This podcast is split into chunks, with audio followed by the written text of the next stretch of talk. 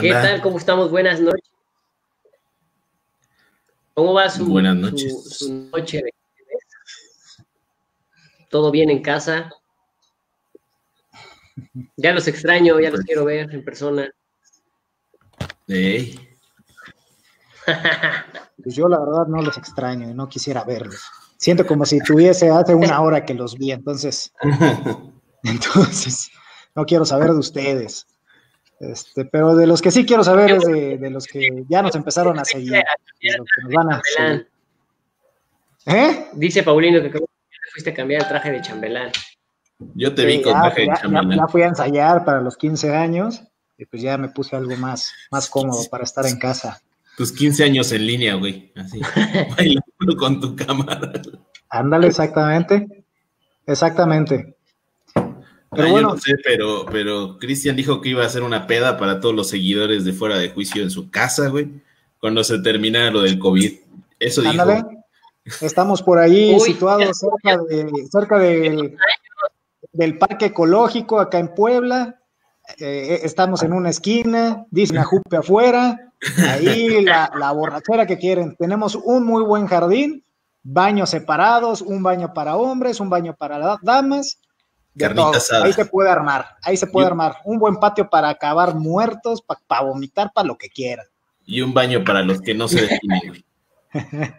Este, y también tenemos vaya- varias sillas para juntarse y dormirse ahí, ¿no? Este, pero bueno, vamos a empezar. Como a- niños. ¿no? Ándale. Este, vamos a empezar a darles, ¿no, amigos? Ya que nos, nos Bueno, pues gracias, gracias por acompañarnos, gracias por acompañarnos un jueves más, por conectarse. Por ahí vieron la publicidad, que ahora sí le echó ganitas nuestro diseñador gráfico, ahora sí va a tener bono. Eh, vamos a hablar de un tema, de un tema que hizo ruido, de un tema que, que indignó a más de uno, de un tema que necesita explicarse, ¿sí? Y que, pues, al final de cuentas, vamos a sacar conclusiones. Eh, recordemos que esto, más que tener la razón, es explicar, ¿no? Llenarnos de información. Y claro, no tampoco somos dueños de la verdad. mm, Si también ustedes tienen un punto de vista o alguna información que nos esté faltando, también, claro, ¿no? Porque esta, esta noticia se actualiza de momento a momento, pues también, también agradeceríamos su colaboración y su apoyo. ¿Vale? Jorge Santos, ¿cómo estás? Buenas noches. Pues bueno, yo, como, como aquí este, ustedes ya saben que, que los integrantes de este su humilde programa nos dedicamos a diferentes ramas del derecho, pues bueno, los más conocedores del tema penal, obviamente Ulises y, por su parte Paulino Aguilar. Entonces yo nada más voy a estar aquí de metiche, voy a, voy a hacer como que ahí medio un poco el tema, eh, voy a estar ahí exponiendo las preguntas, los comentarios que, que nos estén enviando la gente. Y, pues el primer error y primer comentario que, por ejemplo, yo haría es por qué en el título dice genera cienfuegos. Eso es todo. Genera Es- cienfuegos. Producción. Producción. Porque, porque está generando, hey, hey, encendió, encendió más de un fuego, ¿sí? Ah, ya. Por eso generó. fuego. Mm, ok. Sí. Bueno, pues ya lo saben. Está puesto, Entonces, no, no puesto a propósito. Está puesto a propósito. Para que Sí. vean cómo somos Sí. de soberbios los abogados. Ni siquiera podemos este, Claro. Decir Sí, que sí. nos equivocamos cuando nos equivocamos. No. Sí, no, no es que sea pendejo. no. Aquí nadie la cae. No es que producción- Pero bueno. no es que producción se haya equivocado. No es que producción se haya equivocado, a propósito. Pero bueno, vamos a entrarle. A ver, ¿qué tema nos convoca en esta bella y fría noche aquí en la ciudad de Puebla? La exoneración, entre comillas, o entre guiños, del general Cienfuegos. Yo no sé ustedes, amigos, pero ¿por qué todos estos que, que son secretarios de Defensa Nacional o que son este, militares de alto rango tienen un tipo de apellidos así bélicos, ¿no? Hasta que se los ponen adrede para que, pa' que sea doc para la profesión. Yo no sé por qué pasa eso. Pero a ver, vamos a comenzar con lo básico. Exoneración. Y voy a comenzar eh, en esta oportunidad con el licenciado Ulises Ellis Flores. Exoneración. Gracias. Licenciado Ulises Ellis, ¿qué es una o qué es la exoneración? Gracias. César, creo que vamos a bajarle un poquito de rayas. No soy el experto en, en penal eh, o el más experto en penal, ¿no? Sé de No, temas no, no. penales en el en el camino estoy y me gustaría convertirme en un experto en materia penal próximamente, ¿no? Pero siempre, siempre hay algo que aprender, ¿no? Entonces, bueno, partiendo de ese punto. Hombre, señor, señor humildad. Primero soberbio, no quería aceptar el error allí en Genera, pero ya ahorita el humilde. es que fue puesto a propósito, genera fuegos. Claro, claro. Bueno, pero a ver, ¿qué es exoneración? Eh, bien, bueno, exonerar como tal, la palabra exonerar, sí, no es algo que utilicemos como término jurídico en, nuestro proceso penal, ¿vale? Sin embargo, sí existe y sí es aplicable. ¿Por qué? Vámonos a la, Real Academia de la Lengua Española y nos damos cuenta que exonerar precisamente es aliviar, descargar, ¿no? Entonces, tenemos que, o vamos a ir explicando en este programa qué es lo que sucede. Bien, Cienfuegos queda libre de una acción penal. Es decir, queda libre de una investigación, ¿no? Entonces, sí, sí está bien utilizada la palabra exonerar, solo que no es la más adecuada para explicarlo en términos jurídicos, ¿vale?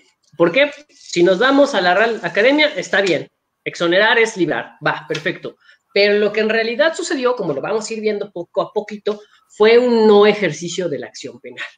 Es el término correcto y adecuado, ¿no? Creo que por ahí empezamos. El término correcto sería no ejercicio de la acción penal. Ok. Adelante, Paulino, ¿algo que agregar? Mm, no, nada.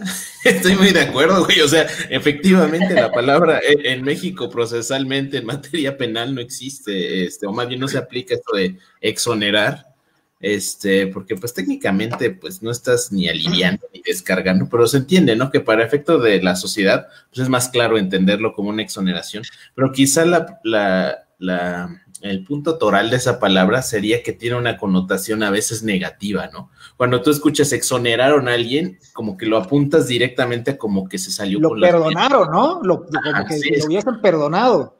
Lo, ven como un sinónimo de perdón, ¿no? Por eso es efectivo que lo que hace Ulises al establecer precisamente que la figura jurídica o técnicamente lo que se aplicó fue un no ejercicio de la acción penal, ¿no? Que efectivamente es una de de estas novedades de este sistema de justicia penal al que hemos transitado desde 2008 hasta 2016, que ya no es nuevo, sistema de justicia penal, pero ok, es una de como sus... la ley de amparo, ¿no? Que la nueva ley de amparo. Es efectivamente, pero pues sí, vamos a darnos cuenta y ahorita vamos a entrar a analizar por qué, por qué se dio esto, ¿no? Porque la gente está indignada. O sea, Pero, pero si, si me permites, eh, es, muy interesante lo, que apunta Paulino, porque exonerar no es sinónimo de perdonar. Y ciertamente sí como sociedad sentimos que pasó eso, ¿no? Sentimos inclusive una suerte de impunidad. ya, iremos entrando un poquito más y si, qué, qué pensamos como personas, como miembros de la sociedad de esto, pero partamos del hecho de que exonerar no es perdonar. Y por ello, la siguiente pregunta, ¿en qué momento se da este, este no ejercicio de la acción penal, esta decisión de no ejercer? O sea, ¿en qué supuesto se da? ¿Por qué el fiscal puede decidir o no eh, determinar o acordar que no va a ejercer la acción penal en contra de una persona? Bueno, ok. Para esto necesitamos tener presentes las etapas de un proceso, de un proceso penal, ¿sale? Eh, la primera, sí, es la de investigación. Es decir, tenemos un hecho, un hecho a investigar. En este caso, ver si tenía nexos eh, el general, presuntamente, pues con, ciertos personajes del mundo de, la delincuencia organizada. Y entre ellos, pues algunas, algunos delitos. Ese es el hecho, ¿sí? Que se va a investigar. Cuando se hace esta investigación, debemos o deben tener presente los ministerios públicos si esa investigación es concluyente, si esa investigación precisamente arroja datos fuertes, precisos, concisos, para ahora sí realizar algo que se llama ejercer acción penal. Que ejercer acción penal también debe ser explicado. Bien. Entonces, si estamos en la etapa de investigación, ¿sí? Eh, tenemos dos tipos de, de investigación. La primera es cuando se detiene una persona, es decir, una investigación con detenido, y la otra es cuando hay una investigación sin detenido. Ambas nos manejan cierta temporalidad.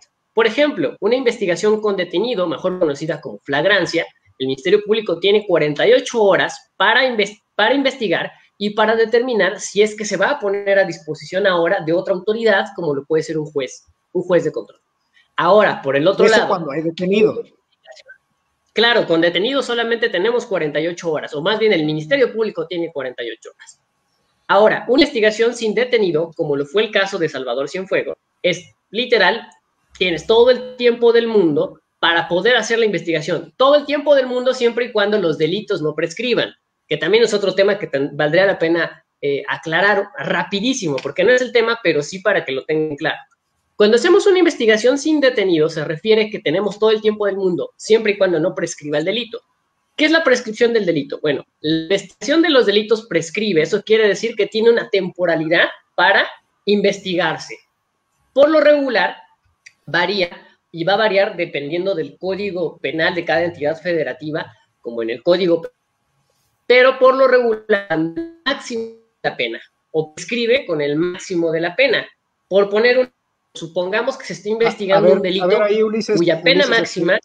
Se te, cortó tantito, entonces, este, si puedes volver a repetir lo que dijiste, porque se me hace muy importante. ¿Cuándo prescribe un delito? Claro. Sí, les decía yo, eh, por lo regular está marcado, o más bien está marcado en cada código penal de cada entidad federal, y hay unas reglas por ahí, pero a grandes rasgos, ¿sí? El delito va a prescribir como regla general cuando haya transcurrido el máximo de la pena. Para ponerles un ejemplo, supongamos que X delito marca una penalidad, un margen de punibilidad de la mínima un año y la máxima ocho años. ¿Eso qué quiere decir? Que la investigación del delito va a prescribir en la máxima, en este caso, en el ejemplo en concreto, ocho años. ¿Sale? Entonces, eso significa que si no tenemos detenido, tenemos en este ejemplo que estoy dando, hasta ocho años para investigar y ejercer acción penal. ¿Sale?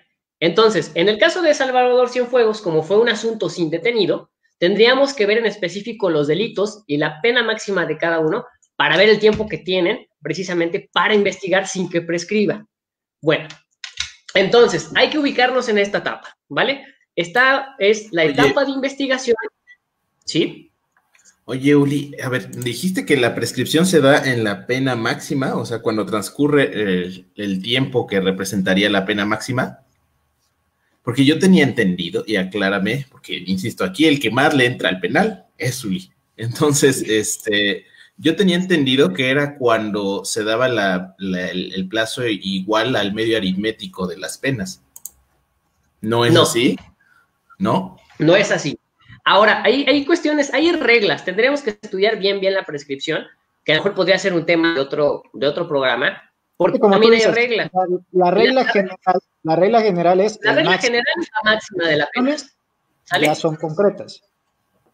Claro, pero por ejemplo, hay delitos que no prescriben. En caso de Puebla, el feminicidio, la violación, no prescriben. Es decir, así pasen 100 años, ese delito siempre va a ser eh, o va a haber posibilidad de seguir investigando. Pero bueno, ¿por qué los estamos contextualizando en este punto? Porque la gente, las personas, todos en general, debemos de conocer que las etapas de un proceso penal, que como bien recapitulo, estamos en la etapa de investigación, que hay dos, con detenido, sin detenido. Con detenido 48 horas tiene el Ministerio Público, sin detenido va a tener la temporalidad siempre y cuando el delito no prescriba, teniendo en cuenta que la regla general es que un delito prescribe cuando transcurra la máxima de la penalidad. ¿Sale? Bien, partiendo de ahí, eso quiere decir que el Ministerio Público tuvo el tiempo suficiente, o, la más bien el agente investigador tuvo el tiempo suficiente para tener una, investigación fuerte, una investigación que nos refleje precisamente si es que este hecho, que este hecho eh, realmente sucedió, ¿sí? Realmente sucedió y que hay elementos para demostrar que ese hecho sucedió.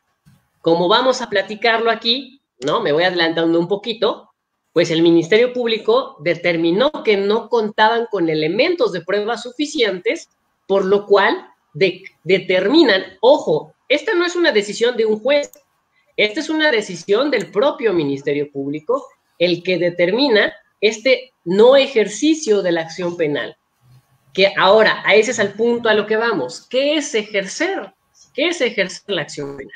La, ejercer la acción penal es considerar, después de dada una investigación, considerar que hay elementos suficientes y entonces se le avisa al juez, para, hacer términos más coloquiales, se le avisa al juez que se debe iniciar un proceso penal. Lo que conocemos eh, en, el, en el argot, en la jerga, como judicializar un asunto, que es cuando se formula imputación. Es decir, cuando esta persona que está siendo investigada por este hecho se le presenta ante un juez y se le dice por qué es que se va a iniciar un procedimiento penal en su contra. Ahí se ejerce la acción penal. De acuerdo, amigo. Muchísimas gracias. Fíjate, ya, ya nos ubicaste en qué etapa estamos, ¿no? Acá es decisión unilateral, digamos, de alguna manera, del Ministerio Público o de la Fiscalía General de la República. Yo le pregunto aquí a Paulino, que, que, eh, esta decisión de, ejercer o no la acción penal, que quede únicamente a, la investigación, entre comillas, para los que nos van a escuchar en Spotify, este, ¿tú consideras es correcta? o, crees tú que debería intervenir en esta etapa un juez? Eh, bueno, para empezar hay que aclarar el hecho de que la potestad que se le otorga al Ministerio Público es una potestad además de todo constitucional, ¿no? Que encontramos en el artículo 21 de nuestra Constitución, que abre también la puerta al caso de, en este caso, este, la acusación de particulares y todo esto, pero digamos que de origen, pues la Constitución precisamente le da esa potestad a los ministerios públicos para ser los que dirijan la investigación, ¿no? Y en su caso como tal, como les mencionaba hace un momento, con este cambio de paradigma que representó el sistema de justicia que transitamos, y evidentemente ante un montón de denuncias que antes todas debían ser tramitadas de una u otra forma, el legislador, eh, tanto por su propio pie, así como por recomendaciones, o casi casi nos obligaron por parte de sentencias de la Corte Interamericana de Derechos Humanos, pero determinó efectivamente establecer ciertas salidas o terminaciones anticipadas o potestades, como en este caso el no ejercicio de la acción penal, que en lo particular hace un momento también preguntabas que dónde estaba fundamentado esta idea de, de cuándo procede, ahorita voy a tocar un poquito eso y ya Willy le puede continuar, pero ante la pregunta de que si es correcto que no participe un juez, bueno, esa es una cuestión de meramente de, de apreciaciones, ¿no? Yo considero que no hay tanto problema porque para efecto de este acuerdo que emite el, Ministerio Público, perdón, la misma legislación procesal, es decir, el Código Nacional de Procedimientos Penales, establece precisamente mecanismos para contravertir precisamente esta determinación del Ministerio, del Ministerio Público ante un juez de control a través de un este, control judicial previo, ¿no? Para efecto de exponerle todos estos argumentos a un juez de control y decirle, oye, fíjate que determinó esto, pero pues yo considero que no, y ya el juez podrá tomar otra determinación. Es decir, no es como prejuzgar la circunstancia, sino que existe una posibilidad de poder atacar estas resoluciones, porque siempre debe existir un recurso judicial efectivo, ¿no? Como ya lo hemos platicado en otras ocasiones. Entonces, por ese lado, no considero que esta decisión tenga que ser, digamos, aprobada por un juzgador en este momento o en esta etapa, porque es precisamente una potestad administrativa que tiene el Ministerio Público. Ya después, en otros casos, en este sería un poco complicado, pero por ejemplo, la víctima de un delito puede contravertir precisamente esa resolución ministerial para efecto de que una autoridad, un juez de control, resuelva si efectivamente fue correcto o en caso de que no lo fuera, ordene que se continúe con la investigación o lo que tenga que ser procedente, ¿no? Entonces, pues bajo esa premisa, pues yo considero que no, no es necesario ahorita que ningún juez tenga nada que ver en esta situación. Porque retomando un poquito, ¿cuándo es aplicable la, el no ejercicio de la acción penal? El Código Nacional de Procedimientos Penales establece en el artículo 255 que antes de una audiencia inicial, que ya más o menos Uli nos, platicó un poquito de esto que él, él denominó como efectivamente se denomina en el argot digamos, común, la judicialización de una carpeta de investigación, el Ministerio Público puede decretar este no ejercicio si se actualiza a alguna causal de sobreseimiento, es decir, de alguna causal por la que no pueda continuar el proceso de naturaleza. En este caso, ya centrándonos en el caso Cienfuegos, el sobreseimiento o las causales que considera el Ministerio Público que se actualizan son las fracciones primera y tercera del artículo 327 de esta misma legislación que se refieren a que una, el hecho no se cometió y tercero, perdón, y segunda, en la fracción tercera, que aparece claramente establecida la inocencia del imputado, ¿no? Entonces, más o menos por ahí va la situación, como ven. De acuerdo, amigo. Pues mira, entonces entiendo que, tal vez esta potestad única que, tiene el Ministerio Público de decidir si judicializa o no la carpeta atiende más un tema tal vez de economía. Eh, sí, claro. Yo no sé si precisamente eh, encasillarla en economía procesal, me parece que sí tiene que ver, pero más que nada en economía en general, ¿no? Eh, en, sentido, en sentido amplio, ¿no? Para no desgastar, digamos, para no desgastar, ¿para qué, digamos, voy a desgastar o voy a, claro, voy a invertir los recursos humanos y los técnicos en un asunto que no va a parar aparentemente en nada provechoso? Es que además eh, hay que tener en cuenta, y Ulises no me va a dejar mentir, que es el que más ha visto esto. Antes se presentaban denuncias por todo, ¿no? Por todo. Y entonces el Ministerio Público está obligado a darle un trámite. Ahorita ya puede determinar y decir, ¿sabes qué? Esto vámonos, ¿no? Bueno, un trámite entre comillas, ¿no? Ya puede determinar y decir, no, esto no, esto no y esto no, y así irse quitando un poco de trabajo también a las procuradurías, pero a las fiscalías, este, antes procuradurías para ese sentido. Fíjate, es que yo puedo llegar a entender eso y me parece muy, muy viable, muy sostenible, muy razonable. Pero, a ver, México lindo y querido, eso se puede prestar a una cantidad de arbitrariedades terrible. Claro. Y estoy seguro que se En la práctica se hace. En la práctica se hace. Eh, pues, bueno, puede solucionar. Quizá no es bueno lo que voy a decir, pero hay que ser realistas, ¿no? Eh, su servidor se dedica a temas penales. Se, dedica a temas penales. hemos, logrado, hemos logrado eh, el no ejercicio de la acción penal de algunas carpetas poniéndonos de acuerdo con el Ministerio Público. ¿Por qué? Pues porque eh, ellos tienen la facultad. Hay algo muy interesante, sí, que aquí en, el artículo 255 que citó, este, sí fue el 255, ¿verdad, amigo? Que citaste del Código Nacional, en donde precisamente viene esa facultad de no ejercicio de la acción penal, en donde hay acuerdos, hay acuerdos que tiene el Ministerio Público, pero el artículo 255 dice, sin darle vista a su superior jerárquico o dándole vista a su superior jerárquico, el procurador, bueno, ahí le ponen procurador, pues sabemos que son fiscales por la reforma que hubo, ya son fiscales, o a quién se le delegue esa facultad. Entonces, muchos acuerdos ya le dan esa facultad a los propios ministerios públicos. Entonces, los propios ministerios públicos que integran y llevan esa carpeta de investigación pueden decidir el no ejercicio de la acción penal sin que llegue a los superiores. Y entonces poder tomar esa determinación y poder tomar una negociación y decir, ¿sabes qué? Pues hacemos o nos aventamos un no ejercicio de la acción penal y se acabó. Ya, claro. Y es claro, claro que es muy arbitrario, muy arbitrario, muy arbitrario. ¿Por qué? Pues porque mm, se sigue manejando corrupción. Desde luego que se sigue manejando corrupción. Eso no es mentira, no es algo que, no, que se puede ocultar. Y entonces se ocupa esto como una herramienta literal para obtener una libertad o para sacar a una persona de un problema. Claro, principalmente cuando es flagrancia, que es cuando te enteras, ¿no? Este, precisamente estas circunstancias. Sí, es algo que, por supuesto, que se utiliza.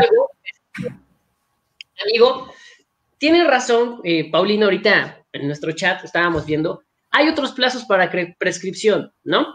En Puebla, debo aclarar, en Puebla, en el 131 del Código Poblano, Código Penal Poblano, nos marca el máximo de la pena para la prescripción, pero en el Código Penal Federal, tiene toda la razón Paulino, nos, nos habla de una media aritmética, ¿sale? A nivel federal, el, Código Penal establece que se para, para, el caso de que sea pena privativa y nada más, porque también después pone otros plazos a un año, tres años, dependiendo cuál sea la pena, ¿no? Sí, eso es muy interesante, es un tema interesantísimo. es un tema más, es un tema, es, es todo un tema hasta para un programa hablar de prescripción, porque también por ahí veo en, los comentarios, este, en específico, eh, a ver, aquí está, Betty, Betty nos dice que, ¿qué pasó? Que cuáles son escribe, googleó por ahí, saludamos que no encuentra. Lo vas a encontrar, Betty. Volverla a ver. ¿Cómo estás? Betty. Si nos vamos a los códigos penales, ¿sí? Y en el, en, por ahí, en, en, cuando hablamos en el libro primero de cada código penal, en las reglas generales, cuando se habla de prescripción, vamos a encontrar algún artículo que dice, estos delitos no prescriben. O a veces, en el propio artículo que nos habla del tipo penal, dice, este delito no prescribe. ¿Sale? Entonces, para, para a lo mejor abordarlo con mayor precisión, vámonos al Código Penal de la entidad federativa que gustes y ahí encontraríamos cuáles no prescriben. Quería hacer esa, esa aclaración, pero si me lo permiten también, venía Paulino platicando de qué pasa, ok, y también respondiendo un poco a Cristian, ¿no debería ser una facultad de un juez de control? Ok, ya bien venía diciendo Paulino, es una, es una decisión que el ejercicio de la no el no ejercicio de la acción penal, eh, la propia víctima a través de su asesor jurídico impugne esa decisión a través de precisamente un recurso innominado, innominado no tiene nombre, que está en el artículo, ahorita no me acuerdo, 200... 258, 253. No me acuerdo, pero es. Mm, por ahí anda. Ahorita, se los decimos en específico. ¿No? por ahí anda, 254, 255, por ahí anda. Ahí nos establece 10 días para inconformarnos de este ejercicio de la norma penal y claro que nos vamos a una audiencia. Entonces, Ojo, el ejercicio de la no acción penal debe ser notificada a las víctimas, a los ofendidos. Tienen que ser notificados para poder ellos, a partir de la notificación, contar esos 10 días y poder impugnarlo. Se impugna ante un juez de control, en donde va a haber una audiencia y en donde se van a exponer estas razones, en primer lugar, del no ejercicio y en segundo del por qué debe persistir la investigación, es decir, del por qué sí debe haber este ejercicio de la acción penal. Sí se va a debatir y entonces, Cristian, sí un juez resuelve y sí un juez se pronuncia. Bueno, pues igual este, eso sea bastante interesante para el tema de los amparos que ahorita están empezando a salir en contra de esta decisión de fiscalía. A ver en qué va a terminar, ¿no? De que, de que por ahí salió el hashtag que decida un juez. Oye, y de hecho, sí, nada, más, para aclarar, si es 258, 258 del Código Nacional de Procedimientos Penales. Excelente. Mira, este Betty, este, qué gusto que estés aquí con nosotros otra vez. Feliz año nuevo. Creo que el, programa anterior creo que nos quedaste mal. Muchas gracias. No, no es cierto. Saludos.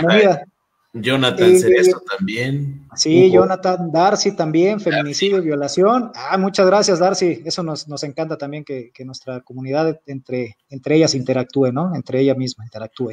Quiere próximo tema de prescripción también. estaría buenísimo. Fíjate, Betty, yo, yo te diría, eh, el delito de tortura, que es imprescriptible, ese fue desarrollo jurisprudencial de la Corte. Entonces, ese igual no lo vas a encontrar en ningún código, ley, pero lo vas a encontrar en jurisprudencia de la Corte. Eh, otro creo delito que, hay una ley federal para prevenir y sancionar la tortura, malos tratos y no sé qué, y creo que ya está ahí. Pero como tú bien lo dices, como tú bien lo dices, se desarrolló jurisprudencialmente, porque esta ley que te estoy contando no tiene mucho, ha de tener dos años, tres años. Sí, fue, ah, entonces sí vino después de, la corte. Sí, sí, sí. y creo que otro delito, otro delito que, que, la corte dijo que era imprescriptible, creo que fue el de desaparición forzada.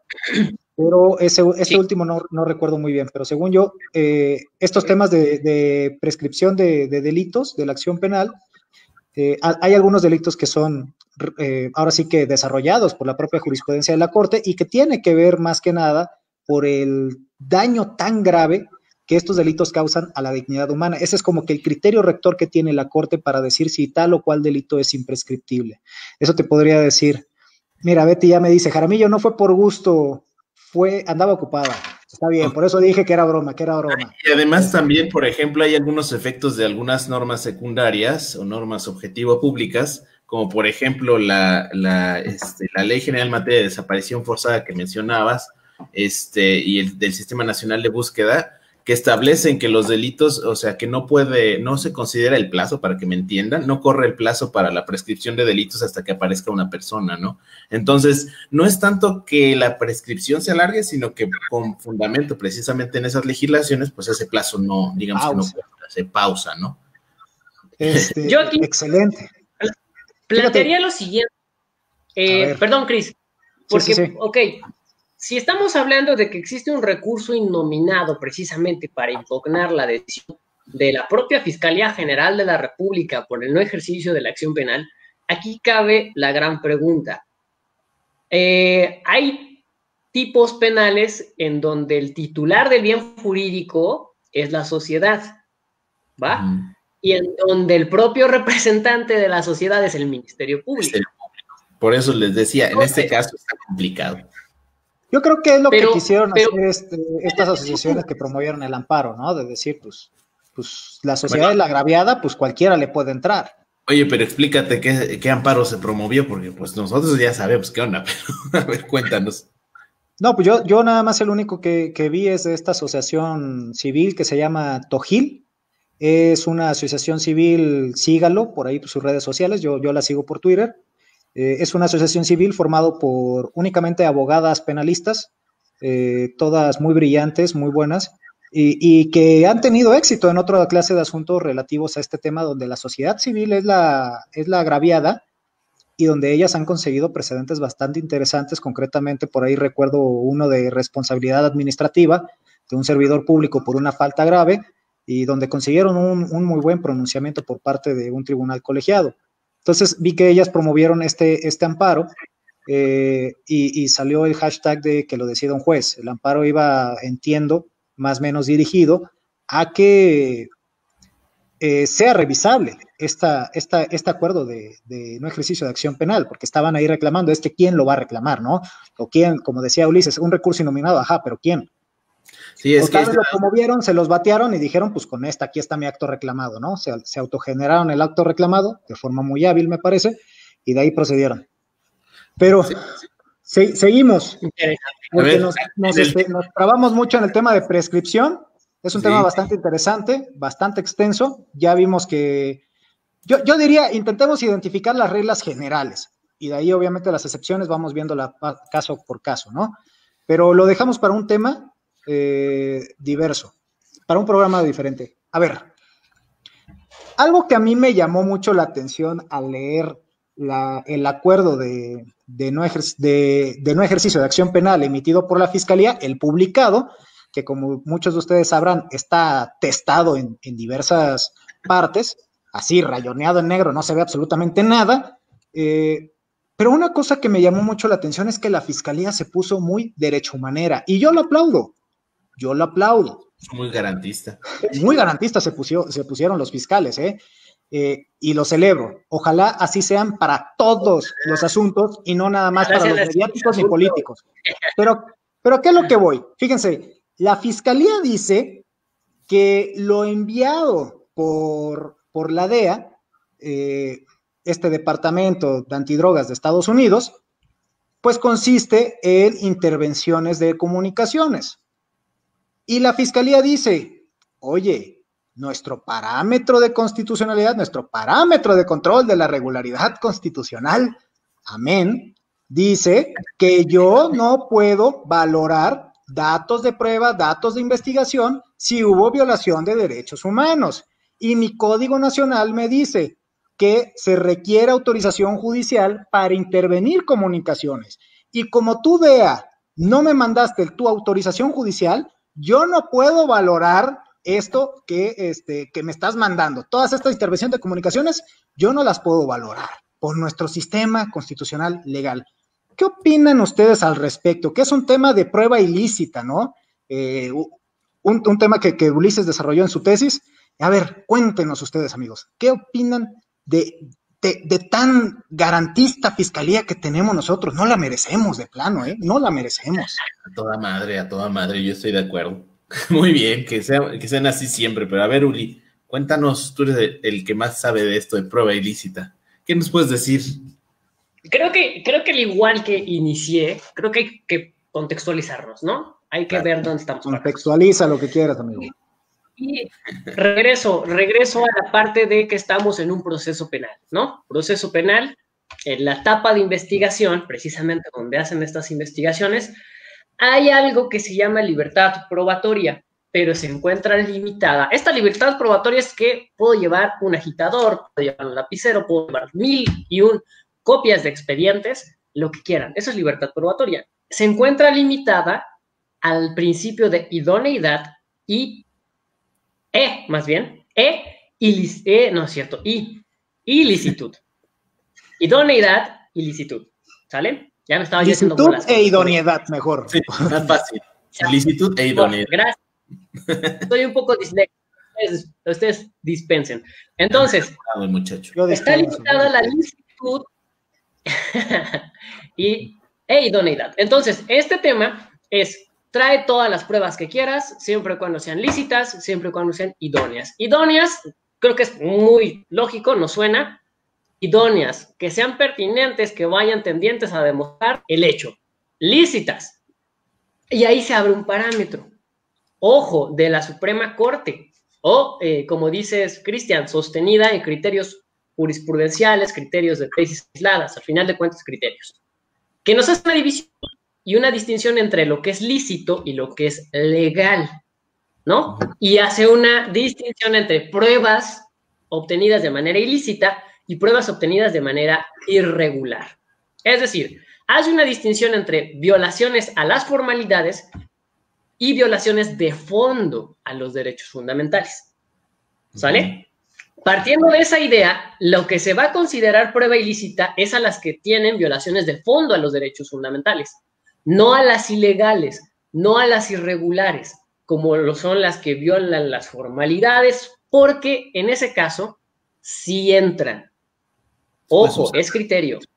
Las irregulares o las ilegales sí pueden pasar el filtro de la valoración. Pero aquí viene algo, precisamente, la materia de la prueba ilícita, en México estamos un poquito subdesarrollados en pañales, como casi todo. No más eso, no más eso.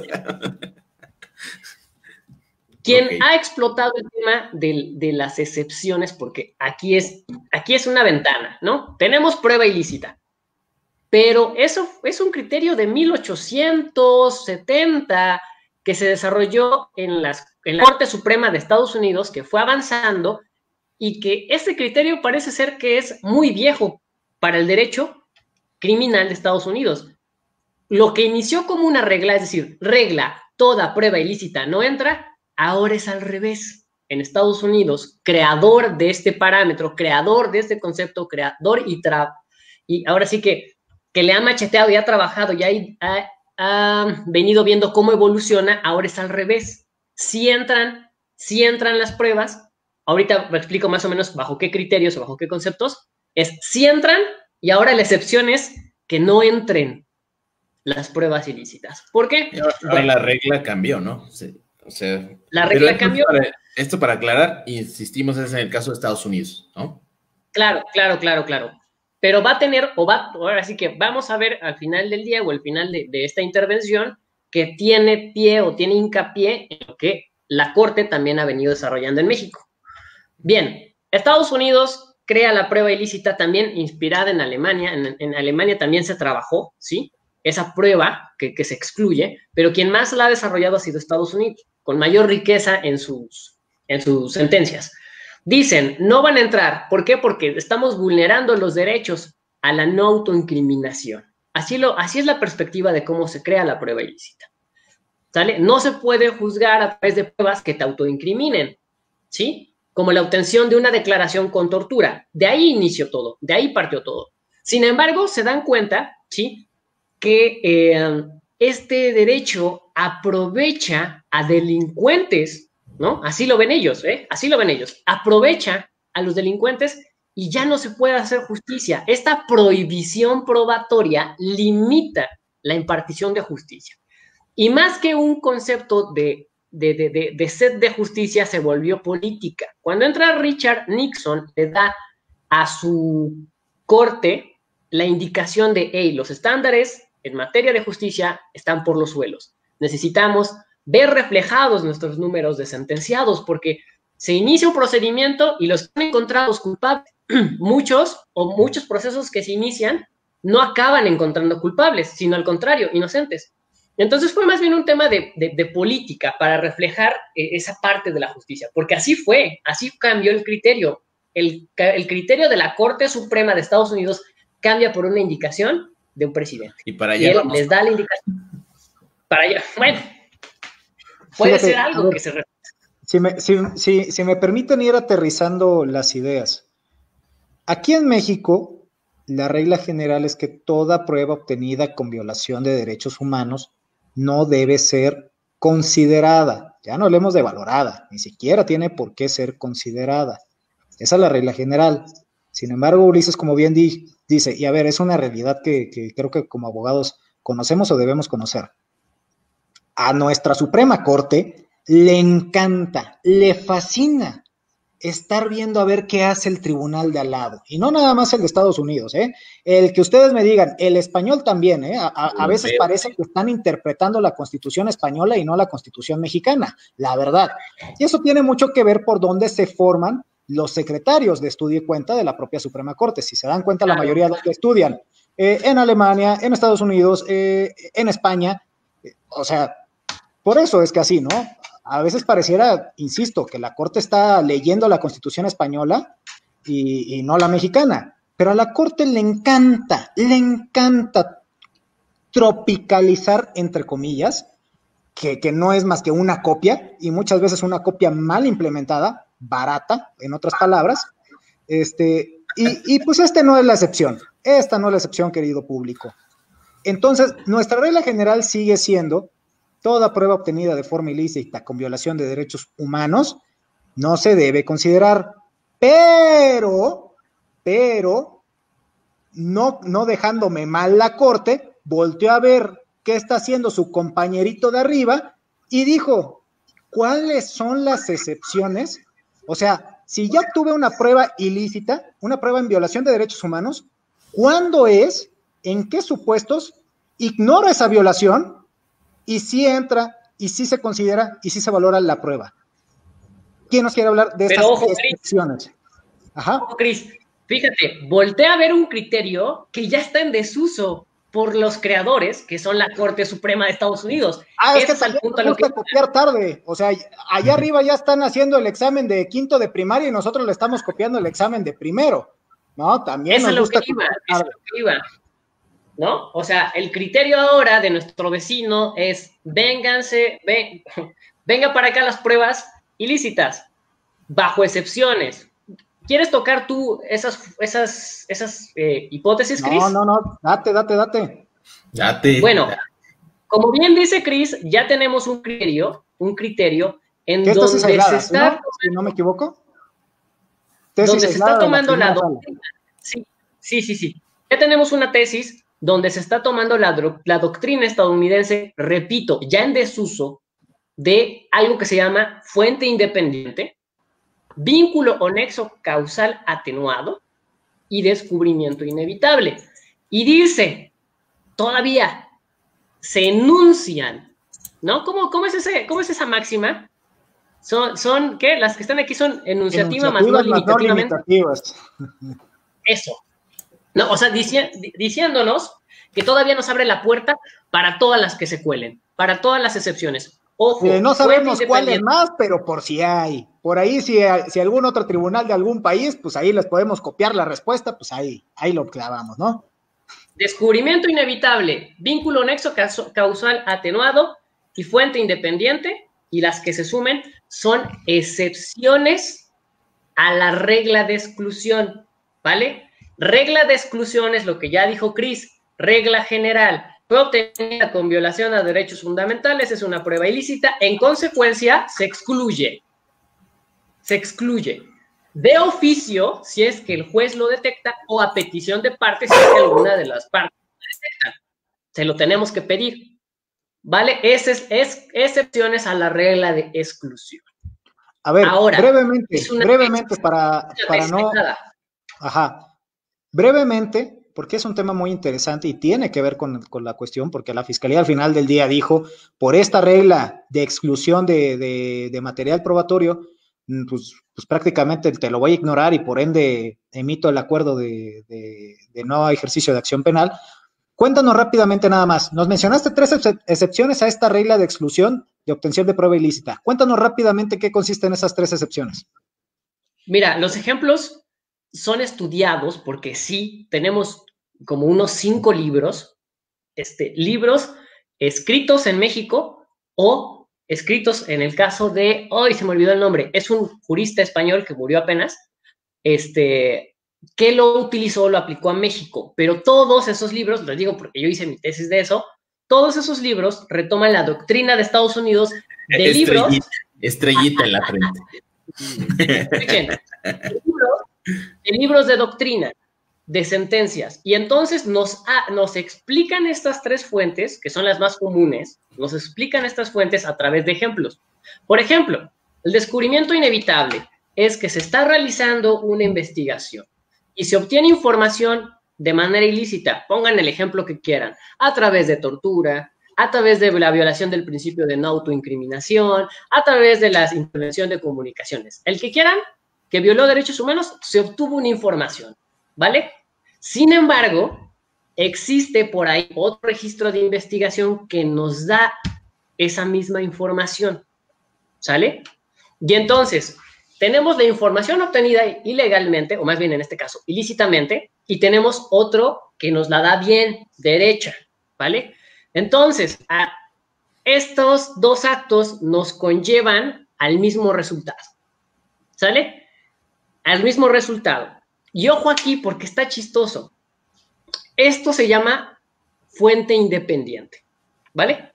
Pero se vuelve descubrimiento inevitable, pues que para mí es lo mismo, pero se vuelve descubrimiento inevitable cuando están en proceso ambas líneas de investigación. Es decir, por este lado estoy trabajando la obtención de información de manera ilícita, pero simultáneamente, ¿sí? Están trabajando para la obtención de la información de manera correcta. Entonces se dice que se vuelve descubrimiento inevitable porque de todos modos íbamos a llegar a esa información porque en otra línea de investigación se estaba obteniendo la misma información de manera ilícita. Eso es descubrimiento inevitable. La diferencia con eh, fuente independiente es que no importa, no importa en qué momento, pero la información fue obtenida una de manera ilícita y otra de manera lícita.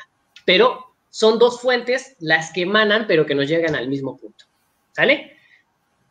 Espero que haya quedado un poquito claro y si no, me regreso. Ahora, vínculo o nexo causal atenuado. Esto también suena muy chistoso. ¿Eso qué quiere decir? Los nombres rebuscados que nos, gustan ponerle a las cosas, caramba. Escuchen, el nombre. Escuchen el nombre. Vínculo, vínculo o nexo causal atenuado. Es decir, que entre la violación y la información que se obtiene, hay una disuasión, hay una disuasión de violaciones. Es decir, por ejemplo, a Cristian Jaramillo yo lo torturo para obtener el nombre de su, de su coautor, que es Paulino. Llego con Paulino y a Paulino no le pego, no lo torturo, sino le interrogo. Y Paulino, sin haberlo torturado, sin haberlo pegado, sin haberle pegado, me da la información. Voy y llego a la información y encuentro lo que estaba buscando. Drogas, armas, lo que sea. ¿Eso qué quiere decir? Ok, en efecto, yo con Cristian fui, fui de un actuar ilícito. Sin embargo, con Paulino no. Entonces, como Paulino fue el que terminó dándome la última información que yo estaba buscando, se entiende que hay una disuasión entre la violación y lo que se obtuvo. Para mí es absurdo, de todos modos.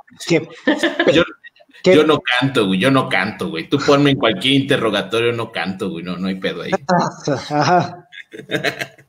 bueno, en concreto son las tres que se reconocen en la tesis aislada, que hasta ahorita este, es lo como que lo que tenemos y yo he buscado y creo que ya no hay nuevas actualizaciones respecto de esas tesis. Pero ah, ojo, el vínculo nexo causal atenuado, si lo buscan por ahí, ya hay varias tesis. Pero ojo, esas tesis resuelven asuntos no del sistema acusatorio, resuelven asuntos del sistema tradicional. Y en concreto, esto del o nexo causal atenuado es que Por ejemplo, con los policías dan información por la madrina que les ponen, pero en una declaración, declaración preparatoria confirman el mismo hecho. Ya con su defensor en persona, ya con haciéndole saber sus derechos. y pues entonces dicen, ok. Ya con la manita bien torcida. Pero ojo, dice, el razonamiento es el siguiente, el razonamiento es el siguiente, ok, entiendo, te torturaron los policías y declaraste, pero a ver, ¿por qué entonces si estás ya acompañado con tu defensor en una audiencia preparatoria, confirmas la misma historia? Entonces yo... cuando se vaya el defensor le van a dar igual. Porque sí, exactamente, exactamente, pues, porque el defensor lean las tesis, Lean las tesis, así como, como un nexo causal, y ese es el razonamiento que hay un poco preocupante. Perfecto, amigo. Pues mira que a mí estas excepciones me suenan mucho a darle una especie de cheque en blanco. un cheque gris, un cheque gris a, las autoridades para que estén violentando derechos humanos. Y a mí no me agrada, no, no, o, sea, te violenté los derechos humanos, sí, pero tantito. Ah, pues, ah, ah, o sea, no, no, o sea, por lo menos desde mi punto de vista no, no puede ser así. Eh, Fue superficial, qué chillas. El, primer, el primero, el, artículo primero constitucional es tajante, ¿no? No es de que respétalos tantito, ¿no? Protégelos tantito, garantízalos tantito, promuévelos tantito. Este, pero bueno, son, son las cosas con las que tenemos que lidiar y pues es importante. el, nombre, el nombre de la excepción está gracioso. Se llama ah, la excepción de buena fe. De buena fe. De buena, fe. Después de una madriza, ya, yo, ya, yo les digo, ya lo resumí, así va. Se tiene, que, se tiene que demostrar que el actuar de los agentes investigadores no era el hacer una violación, sino que su actuar fue de buena fe y que sin querer queriendo... Lo bueno, lo bueno es que para temas, miren, por una parte tomen en cuenta lo que dice Ulises, esas tesis están para el sistema anterior, la de la Corte no, eh, los que han emitido los colegiados, entiendo yo, o los plenos de circuito son para el sistema anterior, por si se las quieren aplicar en el nuevo sistema, sepan que en principio de cuentas serían inaplicables porque los principios y, los elementos que rigen un sistema y otros son diversos, ¿no? Eh, pero, pero, eh, ay Dios mío, yo no, no puedo con esto. A ver, Paulino, éntrale iba a decir una palabrota, ya iba a decir una palabrota, pero no, no, no quiero. ya dije como 100 y...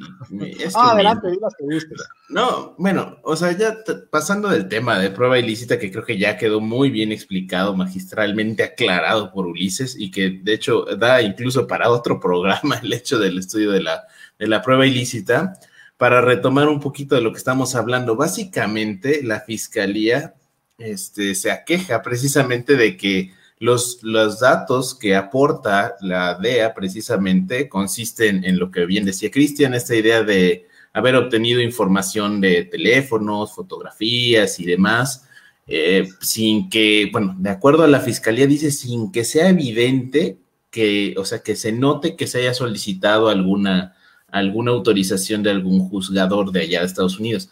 Pero cuando, no sé si se han dado a la tarea de leer este no ejercicio de la acción penal, pero cuando leemos eh, esta argumentación que hace la fiscalía, a mí me suena como a, como a la, a la novia que no le avisan.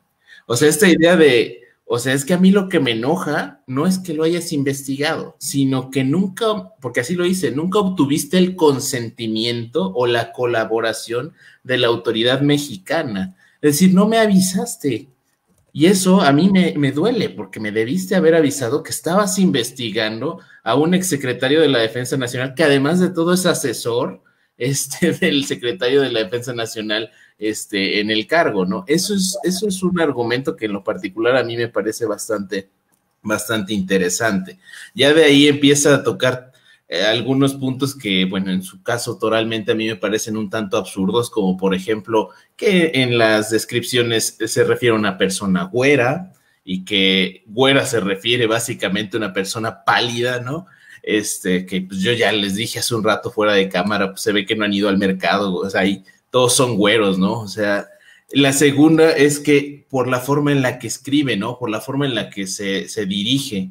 Ok, eh, puedo entender que una persona con, con, estudios o con incluso un posgrado como el que se adjudica en este caso el general Cienfuegos, pues sí se entienda que debe tener un, una ortografía, digamos, correcta, ¿no?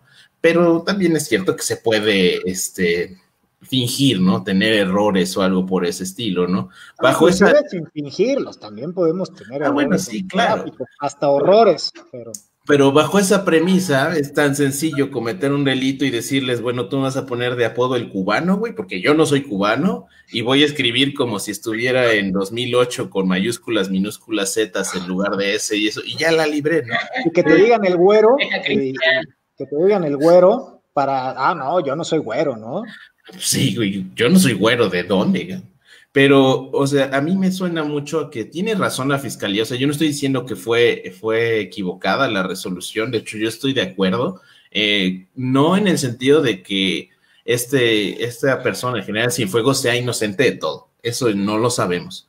A lo que me refiero es a que conforme a la información que proporcionó la DEA, no se alcanza a identificar siquiera precisamente una vinculación, ¿no? Entre esta persona y las, los supuestos actos ilícitos o los delitos que supuestamente estaba cometiendo. Y además de todo, todavía la, la autoridad mexicana se duele de decir, es que esa información yo no la puedo aportar a ningún lado porque yo no tengo ninguna eh, autorización para esos efectos, además de que ni nos metemos a temas de cadena de custodia, ¿no? Como por ejemplo pudiera ser el hecho de que todo el expediente ese de 700 hojas, que es el que la DEA, eh, es el que la DEA le transmitió al, precisamente al gobierno mexicano, eh, literalmente dice información confidencial, no se publique, y lo primero que hizo el gobierno mexicano fue públicalo, total, pues cuál es el pedo. Mira, eh, a, ver, para contextualizar un poco de lo que nos comentó Paulino, fíjense, hace ratito yo les decía que la fiscalía dijo, yo no puedo valorar la información que tú me das porque básicamente me estás mandando puras intervenciones a comunicaciones sin una autorización judicial. Pero la, frase que, solemos usar los abogados, pero suponiendo sin conceder que tengas tu autorización judicial, aún así es insuficiente para este, dictar un acuerdo de ejercicio de acción penal. Y empezó a sacar la fiscalía todos estos eh, argumentos que comentaba Paulino, en el sentido de de que decían que se ponía de los cachetes rojos y que pues que a una persona de tez morena es imposible que los cachetes se le pongan rojos, eh, descripciones físicas, que tenía hijos cuando el general tiene puras hijas, o al revés, no me acuerdo, que, era imposible, que, que, en una le describían que era medio chaparrito que este está alto, o sea, ese tipo de argumentos que dijo que, que son inconsistentes, son la palabra correcta, inverosímiles, ¿no? que son inverosímiles. Después le fue agregando el mal uso del lenguaje, de la ortografía, eh, que no era acorde con su preparación académica. Entonces, pues como bien dijo Paulino, pues ahí recomiendo a sus clientes que pues usen un mal lenguaje. Y si tiene dos, tres maestrías, cuatro doctorados, o es doctor, doctor, doctor, pues, pues, este, pues ya saben cómo, cuál es el, el criterio que tiene la fiscalía con ese tipo de cuestiones, ¿no? Para mí, esas argumentaciones ridículas, desde mi punto de vista ridículas. Sin embargo, de revisar y de aventarme el chisme de las 751 fojas, que en realidad son solo 750, porque la última creo que no tiene nada, y, como dijo Paulino, que dice, no se publique, y dice, inge su madre, publíquese, que por cierto tiene imágenes de personas y por ahí hasta puede ser que de menores de edad, por algunas imágenes que por ahí vi, que, se veían muy jóvenes las personas. Sí, con rifles y todo, ¿no? Pero, menores de edad. Este, yo considero, y ya vamos a ir un poco entrando a la parte final del programa, yo considero que este acuerdo de ejercicio, de no ejercicio de acción penal, es correcto. Y esto únicamente evaluando lo que tenemos a nuestra disposición, lo que se ha hecho público, tanto el acuerdo como este expediente de 751 este, páginas del de PDF, por cierto. Eh, y, también entiendo el malestar social que esto puede causar, porque la sociedad en general lo digo, tiene sed, sed de justicia, sed, tiene sed de sangre, o sea, quiere ver este, a altos funcionarios tras las rejas. Y, yo me incluyo, o sea, yo me incluyo, pero tenemos que ser también ecuánimes y, ser a veces frío también con los datos y, con los expedientes que tenemos a nuestra disposición para, pues también, enfriar un poco el agua y pues decir, no, pues sí, aquí no hay nada, de verdad, no había nada. Y, revisen el expediente, de verdad, revísenlo. Porque también funciona. ¿Cómo nos pintan a las autoridades judiciales y a los investigadores de Estados Unidos? Las series y las películas nos la pintan como un trabajo impecable, impecable. Hombre, la ley y el orden. Pues también son mortales, también son personas, cometen errores, tienen, tienen este, eh, pues, pues investigaciones malas o tienen sus pifias. Ojo, aclaro, hablo en función de lo que nosotros hemos podido ver, lo que está público. Puede ser que exista información que ellos se hayan reservado y dijeran, ya sabemos cómo van a actuar estos cuates mexicanos, cómo hacen las cosas, cómo les gusta hacerlas. Pues nos reservamos la información por si hacen lo que creemos que van a hacer, pues otra vez agarramos la investigación y le continuamos. Puede ser. Pero que de hecho lo que dijeron, ¿no? Que iban a hacer. Claro, pero a nosotros nos toca hablar en función de lo que conocemos. Y de lo que conocemos, mi apreciación es que el acuerdo está bien dictado. Ahora, me interesa mucho ver qué va a pasar con este amparo que, insisto, promovió la Asociación Civil Tojil. Por ahí sígala si pueden. Eh, me interesa mucho ver qué va a pasar y qué precedente va a sentar. Pero bueno, esa es mi apreciación personal. A ver, a ustedes, amigos, ¿qué opinan al respecto de la decisión tomada por Fiscalía? ¿Qué opinan? Yo ya dije, yo estoy de acuerdo. O sea, tiene sentido. Y como. Dices, pues, si lo fundamenta nada más en lo que conocemos, pues tiene sentido. No hay nada. O sea, yo, yo sé que como sociedad queremos ver, como bien dices, o sea, queremos ver sangre, ¿no? Queremos ver a alguien que pague por toda la injusticia que consideramos que ha sucedido. Pero no por eso vamos a brincarnos todas las cuestiones de ley, porque en cuyo caso, pues, ¿para qué rayos la tenemos, no? Ahora también, también debemos entender que, o sea, los estándares probatorios en México y en Estados Unidos son distintos, ¿no? Incluso los sistemas jurídicos son diferentes. allá no funcionan como aquí. Y algo muy importante que tocaste es que, o sea, la pendejez es mundial. O sea, tanto es aquí en, México como en Estados Unidos. Esta idea de que en, en Estados Unidos son los mejores, en prácticamente todo. No, no es cierto. También, también hay que considerar, como bien mencionas, que pues son personas y, como tal cometen errores o incluso toman decisiones arbitrarias, llevan línea política. Es decir, hay un montón. Sí, también allá, ¿eh? También allá hay. Toda corrupción también existe. Lo que pasa es que, como bien mencionan, las películas, las series, todo nos han generado esta idea de que allá trabajan súper bien. Y no, dense cuenta de que son tan distraídos allá como son distraídos acá. Que esto que mencionas, esto de que eh, se hayan reservado algo para, por si aquí pasaba lo que pasó, ya la misma, este, la Secretaría de Justicia de allá, el Departamento de Justicia de Estados Unidos, ya dijo que, bueno, México, está, están muy enojados con México, ¿no?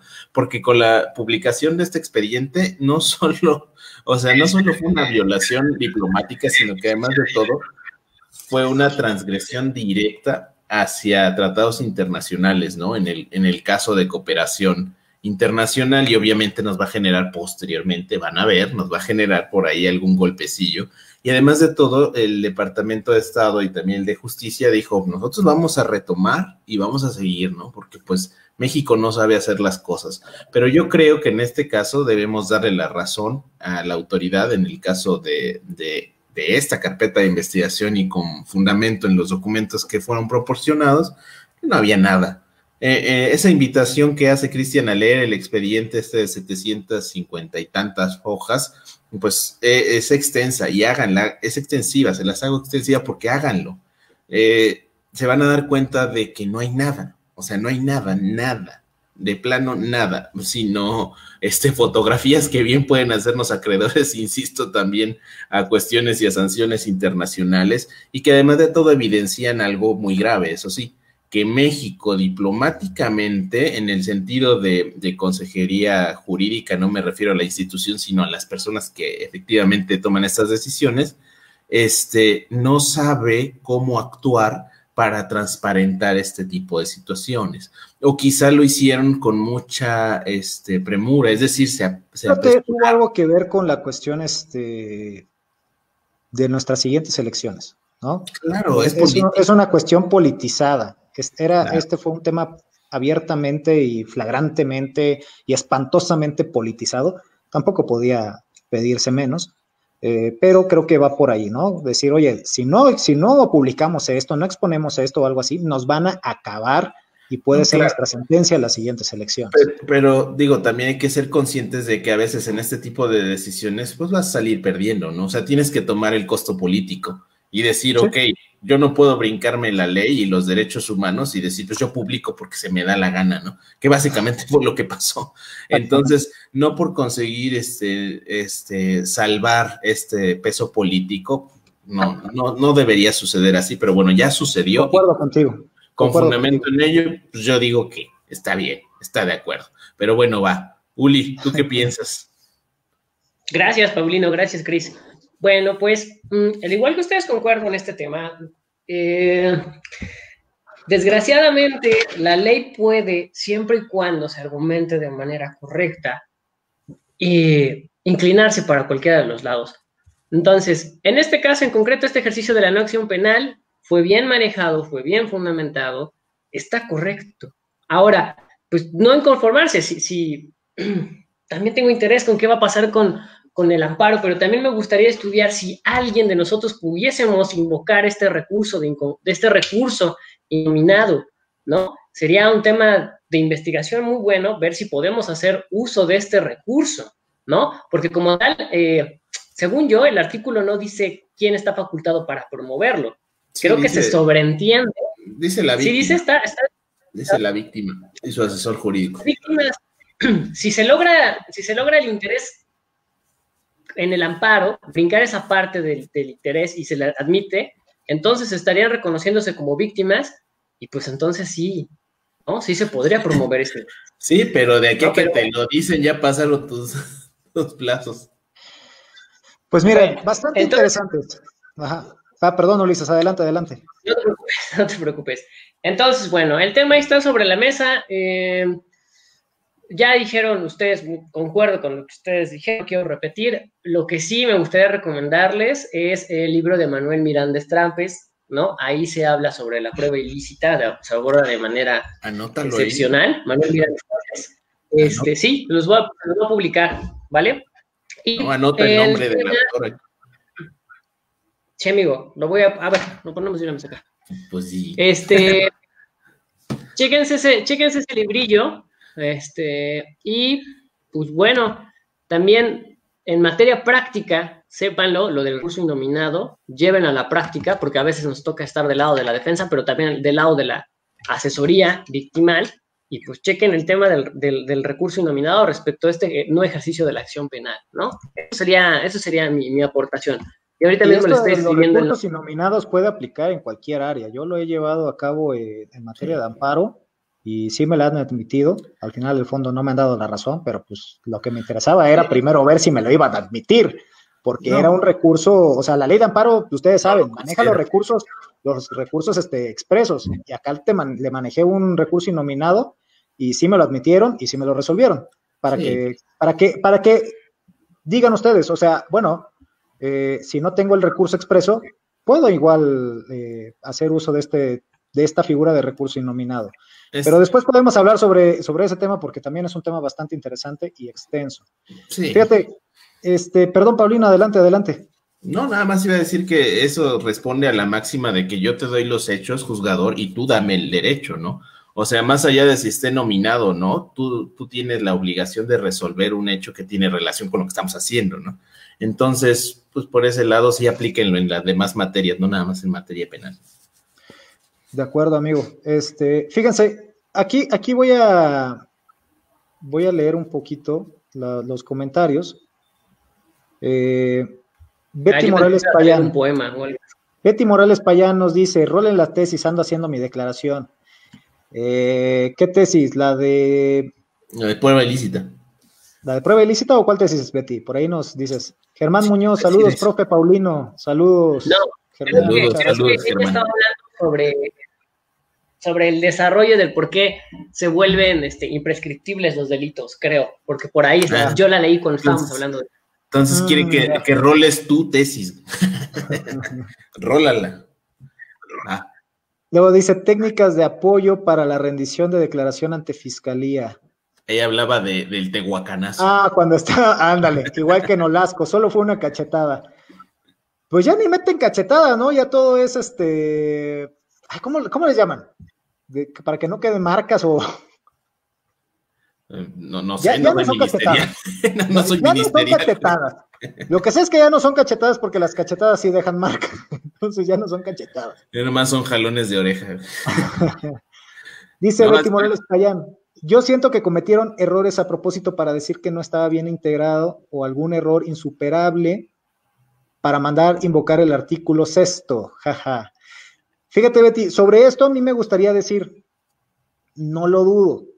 ¿Por qué? Porque, insisto, yo, yo estoy hablando de que estoy de acuerdo en base a lo que, es, eh, lo, lo que obra en la carpeta enviada y lo que dice el acuerdo.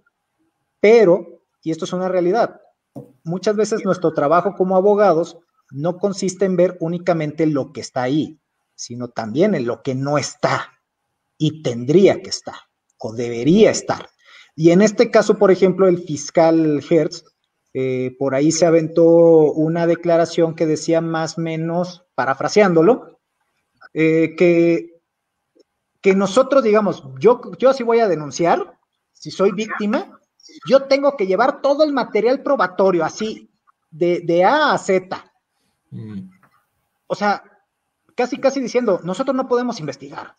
Nada más lo que nos traen es lo que podemos analizar. Eso es incorrecto, o sea. Pero acá entiendo por lo que leí en el acuerdo que sí se pidieron, por ejemplo, a las, a, a las compañías telefónicas los registros, ¿no? Para, yo creo, eh, o sea, también se pasaron, ¿no? Porque pues es obvio que las compañías telefónicas legalmente única, este, solo guardan la información hasta por 24 meses. Obviamente, ya pasamos ese, ese plazo y pues las compañías dijeron, yo ya no tengo esa información porque pues ya no tenía la obligación de guardarla. Entonces, por ahí también puede ir, ¿no? Tampoco, tampoco pues, pues nos tapemos los ojos y pues México lindo y querido. Ya, ¿No? ya te andan regañando, güey. Este, con base, licenciado. Muchas gracias, Betty, por Eh, la dice declaración. En base solo el Base solo Caguama. el de Caguama. Ah, no, ni, ni el de Caguama. Ni el de Caguama. Muchas gracias, Betty. ¿Algo que agregar en este, en este punto para de lo que comentaba Betty?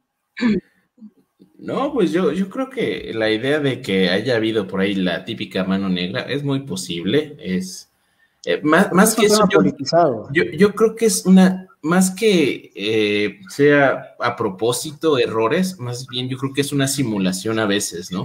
Por ejemplo, esto que mencionas de solicitar informe a las compañías telefónicas cuando evidentemente no, porque que quede claro, esta investigación es de 2013.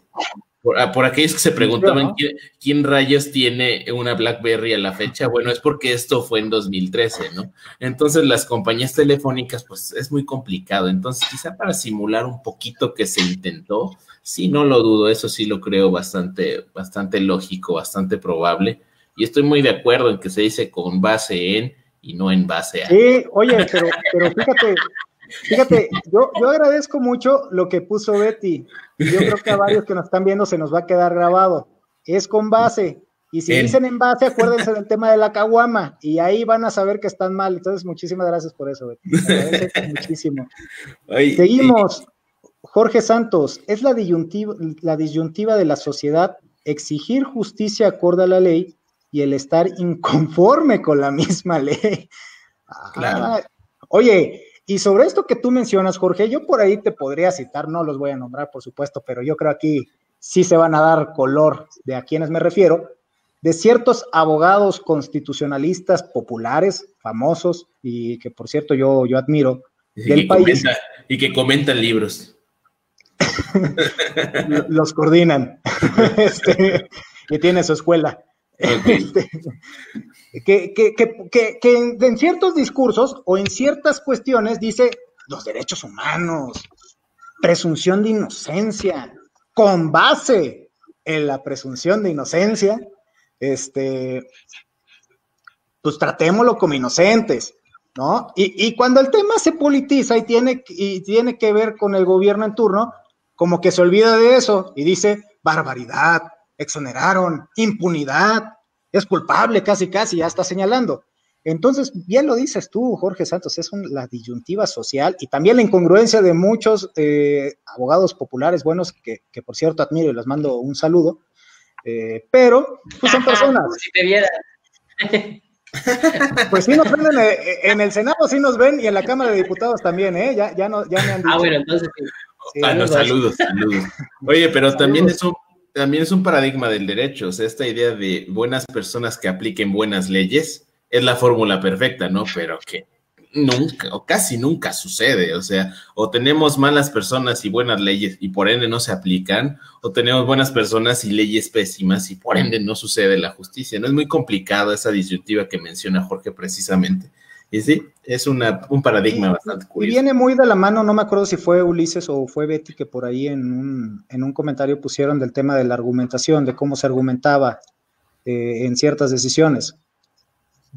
Ustedes saben que yo soy malísimo con los nombres, y por, por ahí había un autor eh, eh, que, decía que la argumentación muchas veces también sirve únicamente para darte a tole con el dedo, o sea, de que te está resolviendo de forma completamente arbitraria, pero en base a una argumentación robusta, o larga o extensa, pues, este, te quieren hacer ver que, que, te están resolviendo conforme a derecho. Yo, yo personalmente, cuando veo sentencias de amparo de más de 300 hojas, la más larga que he tenido es de un poco más de 400, yo me espanto. Afortunadamente esa de 400 salió a favor, pero sí dije 400 hojas. Caramba. Nada más leyó el ampara y protege y sí, Sí, sí, eh, la justicia de la Unión ampara y protege y a ah, huevo. no, no es cierto, sí, léanse todas las sentencias. Por ahí, conforme vayan aprendiendo a leer sentencias, se van a dar cuenta que se pueden brincar ciertas partes. Eh, pero muy interesante esto que tú mencionas, Jorge Santos. Nolasco Joaquín, ¿se sube luego, luego, luego, luego a Spotify o si no puede escuchar? Hoy sí, hoy sí no, pude escuchar completo. Eh, pues no luego, luego, pero sí se sube. Digamos que tiene un proceso, pero, pero ya veremos. Dice Betty Morales, la ley de amparo llora con los recursos innominados. Fíjate que yo lloré más cuando tuve que promover ese recurso innominado porque me estaban queriendo aplicar una jurisprudencia inaplicable. Caramba, este, de verdad, ese es el tema. Exacto, la tesis de la prescripción. Ah, te refieres al del tema de la tortura, que es imprescriptible, ¿verdad? Sí, Betty, dame chance de buscarla. De hecho, yo creo que si le pones tortura en este, prescripción penal o algo así, te, aparece sin, sin broncas. De hecho, creo que solo es coto. no sé si fuera en serio, pero ok. Pero sí, busquen la tesis. Dice, con base, licenciado, sí. En base solo el de caguamas. No, tampoco el de caguamas. No, ahí en la botella, directo, para que sepa fría y buena. La Academia Mexicana de la Lengua llora con Jaramillo. Pues llora conmigo y con el ministro Saldívar. Llora conmigo y con el ministro Saldívar. Yo estoy con el ministro Saldívar que ya dijo, el lenguaje incluyente no busca ser correcto, busca cambiar realidades. También envase, vámonos con el envase de la caguama. No sé si coincido, no sé si coincido, pero ok. no, vamos cerrando. Pues vámonos, ¿no? ya hace frío y estoy lejos de casa. Vámonos, pues vamos con apreciaciones finales, amigos, despedidas. Comenzamos con Ulises. No, muchas gracias, como siempre, amigo Paulino, amigo Cristian. Y con todos los que nos ven, muchas gracias por su participación. Ustedes nutren nuestro programa. Síganos sugiriendo temas, por favor. Síganos sugiriendo temas. Y bueno, pues un gusto compartir con ustedes. Les deseo buena noche. Gracias por acompañarnos. Paulino. Muy bien, gracias. Gracias, Zuli. Gracias, Cristian. Este, esta segunda temporada se pone interesante, se pone interesante. Gracias a todos por los que eh, nos están viendo, los que están participando, los que nos escuchen en, Spotify posteriormente. Pues únanse a Facebook porque también es bastante divertido leerlos y saber qué opinan de estos temas. Y, en YouTube estamos también, ya no me acordaba, pero En, YouTube también estamos, pero estamos debajo de, un señor que también tiene el mismo nombre de programa. Esos no somos. el registro. Simón. Pero bueno, este, un excelente tema, creo que fue abordado bastante bien y además de todo, pues creo que nos quedan muchas dudas que podemos abordar más adelante Y además de todo, también, bueno, mencionar que además ya nos escuchan en Alemania. ¿Se acuerdan que la vez pasada les dije que nos escuchaban en España y no sé dónde? También ya nos escuchan en Alemania. Venga, venga. Ahora nos van a escuchar a nosotros. Sí, sobre todo. Vamos a ser meme, güey. Ese es el problema. Pero bueno, agradecerles a todos. Pasen buena noche ya para que Uli pueda llegar a su casa porque fría, fría como el corazón de tu ex, dice Betty Morales. Sí, y, y yo por eso hice el gesto así de no sé quién se lo habrá dicho, ¿eh? Entonces, yo no sé, yo no sé. sí no le sé. No sé, no sé si, si, si, me sepas algo, o le sepas algo a Ulises, o le sepas algo a Paulino, o lo digas al tanteo, pero pues a mí se me cayó la pedrada. ¿Qué te digo que no? Entonces, este. Por eso ya va a llorar. No chille. Ya me voy a llorar. Este, nada, no es cierto. Oye, eso es eh, violencia de género, no chille. Eso es violencia de género, Betty. Qué bárbara, qué bárbara. Eh, pero bueno, yo únicamente agradecerles, por supuesto. Tenemos muchos temas en el tintero. Por ahí vamos. Oye, Betty, por cierto, Marco te está ayudando, ¿le has pedido ayuda? Ahí nos dices porque lo vamos a tener de invitado. Vamos a hablar sobre organismos constitucionales autónomos. También es un tema muy caliente, muy, muy caliente, su desaparición. Eh, y pues a ver este, ¿qué, qué es lo que sucede con este tema. Vamos a tener, todavía no tenemos, porque también ya tenemos, se cotiza. Tenemos programa pendiente con Betty. Tenemos, programa, pendiente con Betty también, ¿eh? que se ha hecho de lugar, que no quiere, que no. Y para los que quieren taza. En base a tu compromiso, Betty, con nosotros. para los que quieren taza, Uli, que participen y que te claro, digan. por favor échenme un, un, un inbox, un inbox, ¿cómo se dice? Bueno, un mensaje en Messenger. Inbox. Un mensaje en Messenger, pues. Y ahí, ahí yo les digo cómo, yo les digo cómo, cómo les damos taza. Un mensaje a mí. Osair, tu taza ya está. Nada más comunícate con Ulises. Es esa. Es esa la que está usando Paulino. La que acaba de usar Paulino es, esa. Es mía. Esa es mía. Esta es mía, ah, porque tiene esto. Este, pues bueno, vámonos entonces a descansar. Muchísimas gracias a todos. Muy buenas noches y nos vemos el siguiente jueves con el tema. La verdad, no tenemos tema, pero ahí el lunes sale. Ahí el lunes sale qué tema vamos a elegir. Si quieren que hablemos sobre un tema, muchísimas gracias. Y, ah, mira, mira, mira, mira, mira. que la dejaste embeído. Desquítate, uh, desquítate, Cristian. Uh, Dice Betty, yo te dejé que buscaras tema preguntando qué tema de amparo les parecía bien, pero me dejaste embeído. Uh. Betty, el tema que tú elijas, el que tú quieras, Betty. Es más, el siguiente jueves va a ser programa con Betty, el siguiente jueves. Así que, Betty, tienes una semana para ahí organizarte, ajustar, para decirle ahí al juez, al secretario, tu jefe, quien sea, que el jueves no chambeas de 8 de la noche en adelante que busquen ahí, ahí a alguien más. Eh, no estén dando uh, lata. Uh. pues bueno, vámonos ahora sí. Muchísimas gracias a todos. Muy buenas. Gracias a Jonathan todos. lo quiere autografiada. Jonathan también. La mía autografiada. está bien. Ahí te echamos la firma en la taza. ya vámonos, ya vámonos, por favor. Ya. Este sonidero estuvo eso. Dale. No, no, no, eso estuvo barrísimo, barrísimo. Saludos. Ahí está Betty.